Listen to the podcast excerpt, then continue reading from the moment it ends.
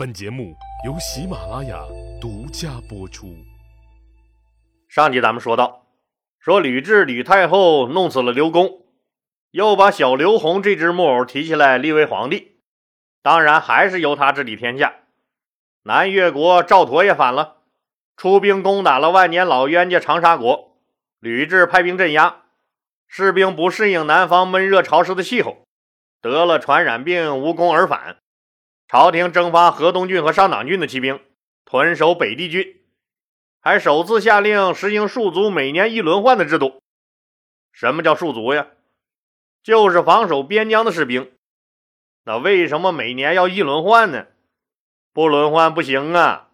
去征讨个南越吧，打过打不过先放在其外。这人还没到战场，就因为适应不了环境回来了，这哪行啊？那只能经常让士兵轮换着戍边去适应环境了。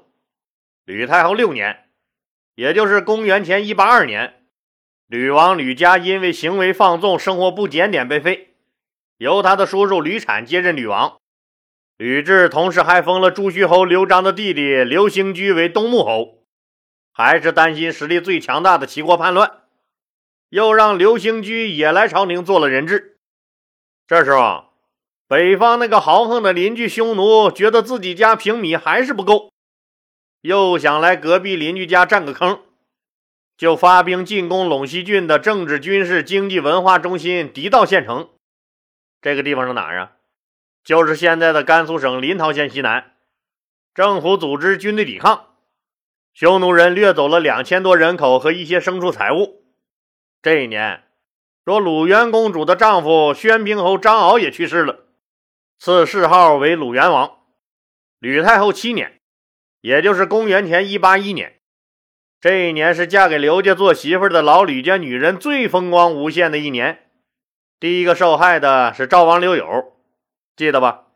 戚夫人那个儿子赵王刘如意被吕雉干掉以后，把这个刘友从淮阳王改封为赵王，同时赐给了他一个老吕家的姑娘做王后。那本意无非是好好相处，卿卿我我，变成一家子得了。可惜呀老吕家姑娘并不是很本分的去做一个王后，她仗着吕家的势力飞扬跋扈，这让赵王刘友很不满意，也死活看不上老吕家这个姑娘，更反感吕雉的包办婚姻。于是这不上道的刘友，他竟然不和吕家王后相敬如宾，举案齐眉。反而是对这个王后爱答不理、不闻不问，让她夜夜独守空房，自己则跑到别的妃子那儿，那勾勾搭搭、明抛媚眼，暗送个秋波，快活的不要不要的。每当吕家王后那听到其他妃子宫里那传出了歌舞嬉闹和自己男人的大笑声时，惹得同样是花季雨季的吕家女妒火中烧，可以说。这刘友的政治觉悟也确实是低了点儿。长此以往呢，那吕家爱女的问题恐怕就不仅仅是生理问题，更是一个心理问题了。吕家这个苦大仇深的大妹子，那不远千里顶风冒雨从河北邯郸跑回了陕西长安，一把鼻涕一把泪的向吕雉同志那狠狠的告了刘友一状。长期独守空房的抑郁和愤怒。使他说出了一句狠毒的谗言：“刘友那个杀千刀的，常常扬言说什么吕家人不配封王，等太后您死了，他就杀光咱们吕家所有人。”吕雉一听，那直接就急眼了。他最担心的就是在他去世以后，他的家族遭到清算。于是，那神经被刺痛的吕雉同志马上召赵王刘友进京。刘友带着一帮子随从到了京城以后，入住在了他们赵国的驻京办事处。自己的王后哭着跑回了长安，那刘友当然知道自己对人家不够好，多少也是感觉心里不太踏实，估摸着那这次最次也得挨顿骂，就想着说怎么跟吕雉解释一下这个事儿呢？没想到的是，吕雉压根就没给这个孩子任何解释的机会。也没有功夫骂他，而是直接下令让卫士包围了赵国驻京办。除了赵王刘友，其他人一概被赶了出去，然后就开始断水断粮。这下子赵王刘友可是要吃没吃，那要喝没喝了。赵国的那些大臣们，那哪能眼看着自己的主子被饿死呀？就偷着送水送饭，那大门肯定是进不去了，就从城墙外往里嗖嗖的扔干馒头。吕雉是抓住一个杀一个，抓住两个杀一双，结果不用想，到了最后，那刘友连干馒头都没得啃了。经过人体实验，终于得出了一个结论：哪怕是一个高贵的诸侯王，一星期不吃饭也是会死的。就这样，最后写了一首控诉吕雉的绝命诗后，赵王刘友被活活饿死了。当然了，他死以后也不可能有什么遗体告别仪式，哀乐、鲜花、翠柏啥的，那就更甭想了。葬礼规格低的不能再低了，找个长安城外老百姓下葬的地方，草草就把他埋了。刘邦的儿子中，死在这个赵王这个岗位上的那刘友不是第一个，也不是最后一个。这不，又迎面走来了倒霉蛋梁王刘辉。说刘友饿死以后，吕雉让梁王刘辉接任赵王之位，把吕王吕产改封为梁王。吕产暂时不用去封国上任，就让他先在朝中帮忙处理政务。当然了，这次吕雉也是很贴心的，给新赵王刘辉安排了一个他们吕家媳妇儿。给刘辉安排的这个老婆，那就更了不地了，是吕雉身边的大红人儿。刚从吕王的位置上改封为梁王的吕产的宝贝女儿，您想想，这是多大的期待呀！这不就期待着刘吕一家亲吗？可刘辉一看，给他分配了一个吕家媳妇儿，那他一点也没感觉到皇恩浩荡、佛光普照、血浓于水、天伦之乐，那舐犊情深、恩泽四方的这种幸福，吓得是四脖子流汗。没想到一接触，刘辉发现了。说自己这个老婆啊，这个吕产家的姑娘教养是贼好，可不像前任赵王刘友那怂老婆，动不动就去中央告个御状啥的。自己这老婆信奉一个原则：自己的事儿自己解决，不要老去麻烦人家太后。太后很忙的。这个吕家媳妇儿把刘辉的侍卫和使唤丫头都换成了他从吕王府带来的人。说是他们训练有素，能更好的为刘辉服务。那刘辉每天干点啥？那吕王后总是会第一个知道。按说自己一个诸侯王，后宫又那么一大片白花花的嫔妃，雨露均沾一点也是应该的吧？吕王后用事实回答了赵王刘辉：“你想啥呢？怎么啥也敢想啊你呀？”把爱情的酸臭味忘了吧，你只需要记住权力的威仪。刘辉刚从一个自己喜欢的妃子被窝里钻出来，那个妃子随即就被吕王后派的人活活勒死了，舌头伸出老长，眼睛向外鼓着，老吓人了。自己的爱人死了，自己又二十四小时被监视，生命诚可贵，爱情价更高。若为自由故，二者皆可抛。悲愤交加、走投无路、心灰意冷、绝望了、痛不欲生的赵王刘辉，一杯毒酒结束了自己短暂的一生。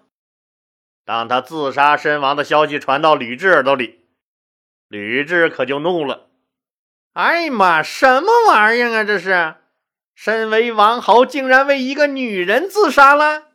你家基因真不行，不配当王，就把刘辉儿子的王位继承权给剥夺了，不让刘辉的儿子继任赵王之位。这下子赵王的位子又空出来了，谁来当呢？吕雉随即下了一道命令，调代王刘恒接任赵王。刘恒接到这个命令后，简直是五雷轰顶啊！赵王这个位子不好坐呀。那已经连续死了刘如意、刘友、刘辉三个赵王了，自己现在去不就是妥妥的第四个吗？我可不去找死。但去不去的，那你刘恒可说了不算呢。怎么办呢？刘恒经过和老妈薄夫人、舅舅薄昭商议后，给太后吕雉写了一封情真意切的信。信的内容大致就是说：说非常感谢您的关心和提携，自己身在防守匈奴的第一线这么多年了，自己已经习惯了这边疆的风沙和恶劣的气候。况且最近以来，这匈奴屡犯我大汉边境。我希望自己依然能留守在边关，为您守护着祖国的北大门。怎么对付匈奴人，我熟啊！刘恒这个拒绝理由是很巧妙的。吕雉看了后，居然同意了。为了他死以后，那吕家人不至于被诛杀，吕雉想挨个整死刘邦其他女人生的那几个儿子无疑。那为什么会同意刘恒不去接任赵王呢？一个是刚才老李说了。匈奴人现在蠢蠢欲动，刘恒的封国代国在抗战的第一线，最主要还是吕雉不恨刘恒的妈妈薄夫人，甚至还有那么一丢丢的同情他。为啥呀？老李以前也说过，刘邦刘皇帝就不待见刘恒的妈妈薄夫人。刘邦喜欢啥样的？能歌善舞、爱吵爱闹、爱蹦爱跳的，就像戚夫人。歌唱的好不说，那舞跳的更棒，所以刘邦特喜欢他。薄夫人就不行了，太闷。刘邦和他一夜情后，就再也没有找过她。如果不是那次他怀了刘恒，他甚至连个名字都不会留下来。吕雉和他也算是同命相连，都是刘邦不喜欢那类的，所以吕雉不恨他，这才同意了刘恒不救赵王之位。依然做他的代王，这就是因祸得福啊！那既然封你们刘家人，你们不来，那可就不能怪我了。吕雉就顺水推舟的封了二哥吕世之的儿子吕禄为赵王。又过了两个月，燕王刘建也死了。这还没等吕雉惦记收拾他呢，他自己就先死了。估计这哥们儿实实在在是被吓死的。老李说过。刘邦一共八个儿子，那现在咱们看看，那还剩下谁了？老大刘肥，老二刘盈，老三刘如意，老五刘辉，老六刘友，老八刘建都死了。现在可就剩下老四刘恒和老七刘长了，可悲不？何苦生在帝王家呀？理儿是这么个理儿，那谁都知道。但还是哭着喊着，那挤破了脑袋往帝王家投胎。哎，老李，这不是还有个刘长幸免于难吗？说明吕雉阿姨那人家也是仁慈的吧？确实，除了刘恒外，还有刘邦的一个儿子刘长活着。他之所以能活着，就是因为他和吕雉最亲。为啥呀？他不也是别的女人给刘邦生的吗？吕雉他能高兴？这个刘长还比较特殊，实际老李前面已经讲过了，那忘了的听友们可以翻回头去再听听。这里老李就简单捣鼓两句，说刘邦当年去打匈奴，回来路过赵国，这时候赵王张耳已经去世了，儿子张敖接替了赵王之位。张敖是刘邦的女婿，一看自己的老板兼岳父大人来了，那肯定是拿出他赵国最好的东西招待呀。鸡鸭鱼肉、乌龟、王八、大猪肘子啃完以后，那老板还喜欢啥呀？那群众的眼睛是雪亮的呀。张敖又把自己最喜欢的一个妃子赵美人洗得干干净净的，给岳父大人送过去了。刘邦很是高兴，直夸这个女婿懂事第二天，刘邦就回长安了。过了几天，赵美人居然发现怀孕了。那掰着手指头左算右算日子。也许可能大概差不多不一定，没准是他刘邦刘皇帝的。每当说到这儿，老李就不得不佩服刘邦刘老大的生育能力。博美人一次就怀了刘恒，这赵美人那也是一次就怀上了。张敖正美滋滋的要去刘邦那邀功呢，没想到灌高刺杀刘邦的惊天谋计大案暴露了。赵王张敖和丞相灌高其他赵王府的所有人被抓起来押往京师问罪。当然，这个赵美人也在其中。赵美人就向监狱长报告了，说：“你们可不能关我呀，我可怀着皇子呢。”监狱长哪敢怠慢呢？赶紧把这个事儿上报给了刘邦。刘邦当时正在气头上，什么他妈美人不美人的，别扯淡了，忽悠谁呢？干脆不予理睬。后来，这个赵美人又通过关系找到吕雉。吕雉一听说别的娘们在刘邦出差的时候又有了刘邦的孩子，那恨还来不及呢，还给你说好话，不趁机踹你两脚就不赖了。赵美人一看吕雉不搭腔，还是不死心，又第三次托人找到吕雉的姘头沈一基，请沈一基帮忙给活动活动。沈一基一看吕雉这态度，哪敢瞎说话啊？也就哼哈的打了马虎眼，没管这事儿。这个赵美人就怀着孕，一直关在牢房里，直到最后生下了刘邦的第七个儿子刘长。生下这个孩子以后，郁闷的赵美人就自杀了。所以啊，刘长生下来就是个没妈的孩子。过了一段时间，有人把这个事儿再报给刘邦，刘邦这时候气儿也消了，又听说得了个大胖儿子。他感觉很对不起这个女人，就厚葬了刘长的母亲，然后把刘长交给吕雉抚养。所以看到了没？这个刘长是人家吕雉一手把他带大的。那养个小猫小狗还有感情呢，那何况是养这么大一儿子？所以吕雉和刘长还真挺有感情的。可能他心中唯一没有动过杀念的皇子就是这个刘长了。所以啊。到了吕太后七年这儿为止，只剩下两个皇子了，一个是靠政治智慧活下来的刘恒，再一个就是有着这个特殊经历、命特别大、特别硬的淮南王刘长。好了，今天就说到这儿吧，谢谢大家。